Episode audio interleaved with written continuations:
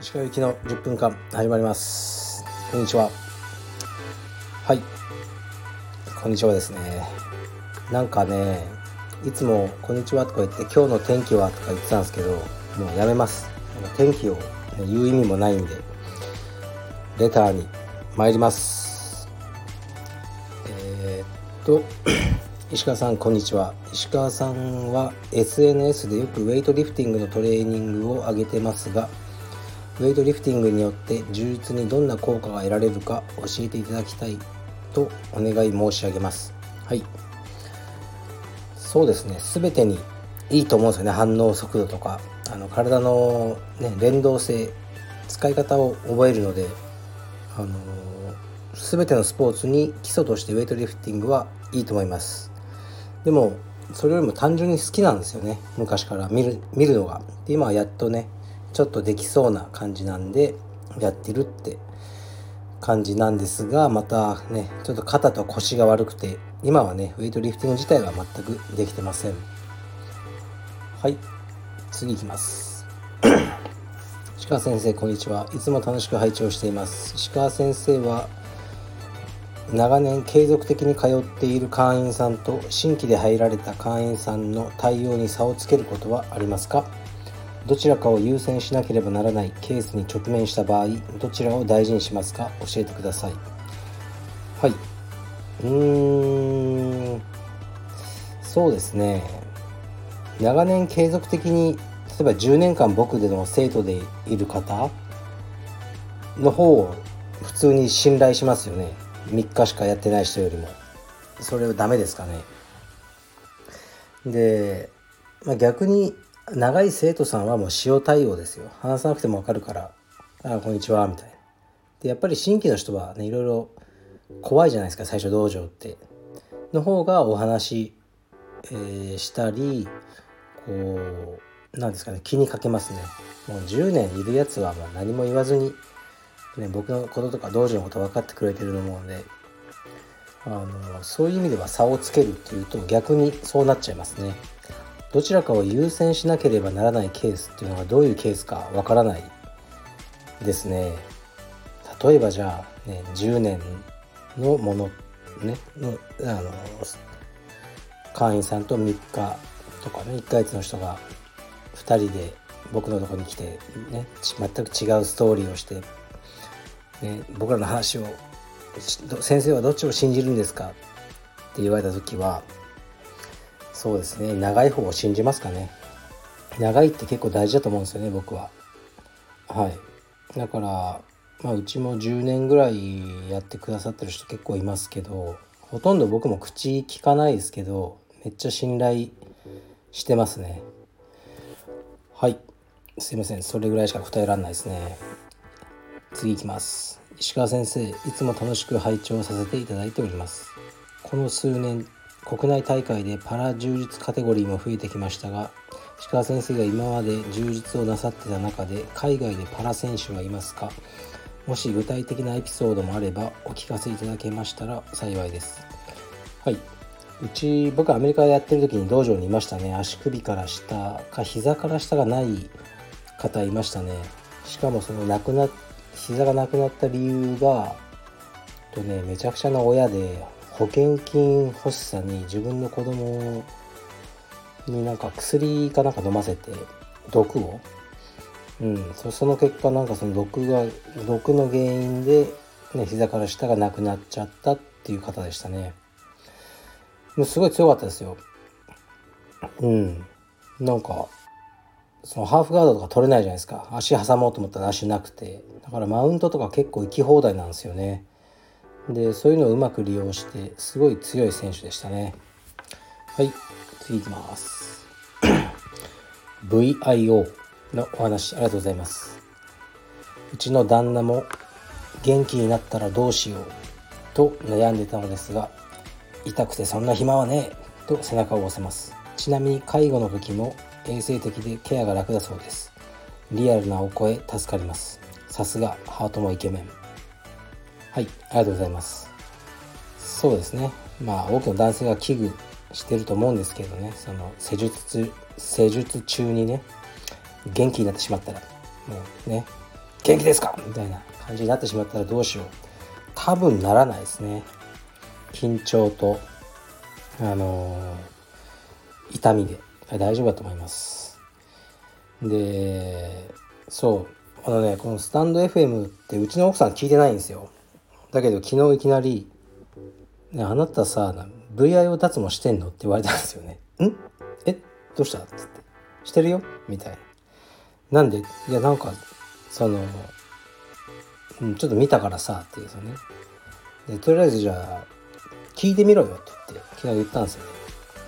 で今日の朝聞いたっつったら「うん、聞いた」と「バカじゃないの?」ってまあ言われましたけど別にね隠すことじゃないんで。はい。で別にあの家でサランラップねあの巻いてってもいいわよとか言われましたね。はい。まあ仕方ないです。全てをさらけ出して生きていきます。次いきます。あそうこれはねちょっとねなんかうんまあ別にいいんですけどちょっとね生々しいあの表現があるのでよ全文読まないですけど要はですねこのレターはえー、っとイボ痔だと自分はその人は、で血が出たりすると。ね。でそういうでそういう恥ずかしい思いをしたみたいな 感じで書いてあってなんか生々しいんでちょっとねあんま読みたくないんですけど石川さんは柔術で経験したなんでここだけ英語なのか分かんないですがエンバラシングストーリーはありますか？恥ずかしい体験をしたことありますか？ないですね別に。ああるか。あのやっぱ生徒さんに締められて落ちちゃったことですよね。1回とかあるんですけどね。それがやっぱ恥ずかしかったですね。起きた時にああやべえみたいな。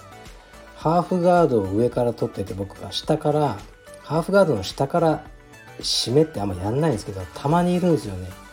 油断してたらほんと取れなくなって落ちちゃったってことありましたね。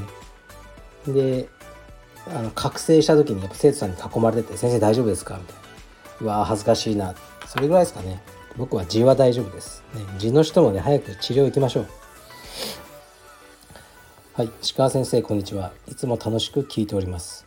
下品な質問ですがスタートトゥデイの前澤さんのような富裕層になるためには子供の頃にどのような教育や生育環境が有効だと思いますか？はい。うん。まあ ZOZO の前澤さんですよね元。僕がねその前澤さんみたいなね富裕層だったらなんか答えにも説得力があると思うんですけどそうじゃないですからね。うんなんかあの前澤さんはよく言ってますよね。好きなことだけやればいいみたいなね。あれってすごい僕は危険だと思いますね。そうきっと彼も好きじゃないこともやってきたと思いますよ。それでねあのまあ大金持ちになった後ね俺は好きなことだけやったって言ってるだけじゃないかなと僕は思いますねまあそれが本当だとしてもかなりリスクがある生き方だと思いますねだから自分もね息子にじゃあ好きなことだけやれって言ったらもうゲームしかやらないと思うんですよね。それはそのままゲーマーになればいいじゃないかとか。まあ、慣れたらいいのかもしれないですけど、うん。だから僕は結構コンサバですかね。多分教育に関しては。まあ、やれ、うん。とりあえず一定のことはやろうよと。学校にも行こうよとは思いますね。はい。で、逆にああいうとてつもない富裕層を作り出すためにはもう普通じゃダメなんでしょうね。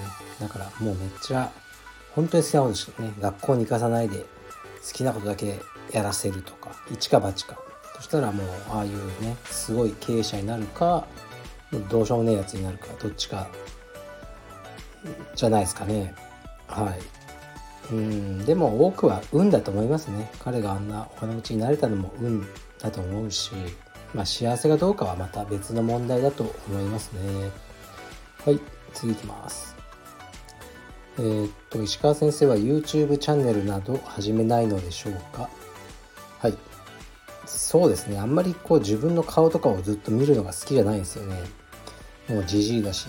でこのラジオが本当にちょうどいい。と感じてますね僕は。YouTube でそのなんか企画とかをもう考えるのが結構嫌ですね。うん。なんかねうんなんか ちょっと無理ですね。はい。次いきます。石川先生こんにちは。いつも楽しく拝聴しています。カルペディウムは農技も強い選手が多いので自分も始めたいと思っていますが彼女にそれだけはやめてくれと言われてしまいました。女性の参加者もいると。布一枚で戯れ合ってるのがイチャイチャしてると、え感じてしまうらしく許せないのだそうです。格闘技をやってない人にとってはそう見えてしまうものなのでしょうか。石川先生の奥さんはもちろん充実に理解ある方かと思われますが知り合ってすぐの時に反対されたことはありますか。もしあればどのように説得されましたか教えてもらえたら嬉しいです。これからもラジオ楽しみにしています。はい。うんもうこういうのムカつきますねはっきり言って。で僕自分の彼女に自分がやってることとか生き方をどうこう言わせたことないっす。うん。多分もうこういうこと言われる自体がそんなに真剣にやってないのが伝わってるんですよ。もう僕は人生充実だったのでそのそれを否定するとかなんかイチャイチャ楽しんでるとかそんな風に思わせる雰囲気は1ミリたりとも出したことがないってことですね。まあ僕は仕事なんでねだからその彼女に言われてそうやってああじゃあダメだって言ったらダメでいいんじゃないですかね。まあ厳しいようですが、まあみんな厳しい僕が好きだと思うので、あえて厳しいこと言いますけどね。うちの奥さんとか理解があるっていうか、もう僕が充実なんですよ。僕を否定することはできないですよね。充実で食ってるんですよ、うちの家庭は。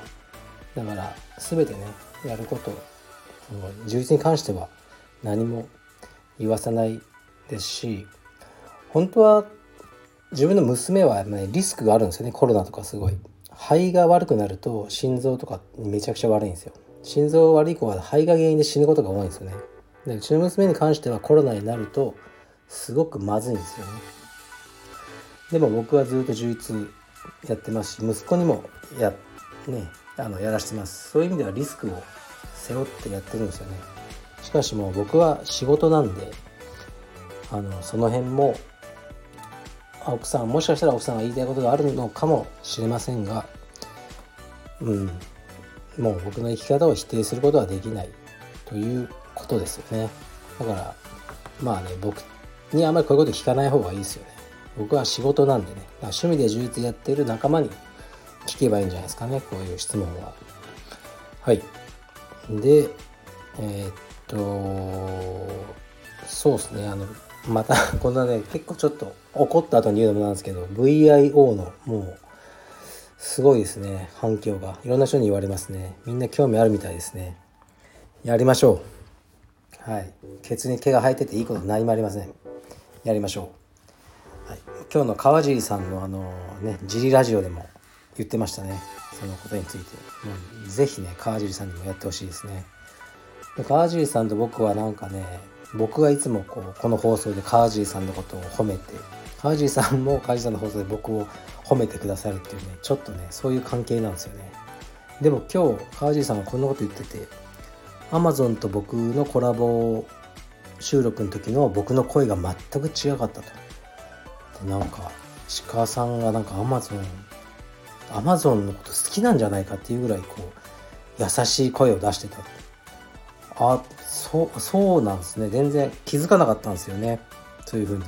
結構ね梶さんいろいろ鋭い人だなと思いましたね。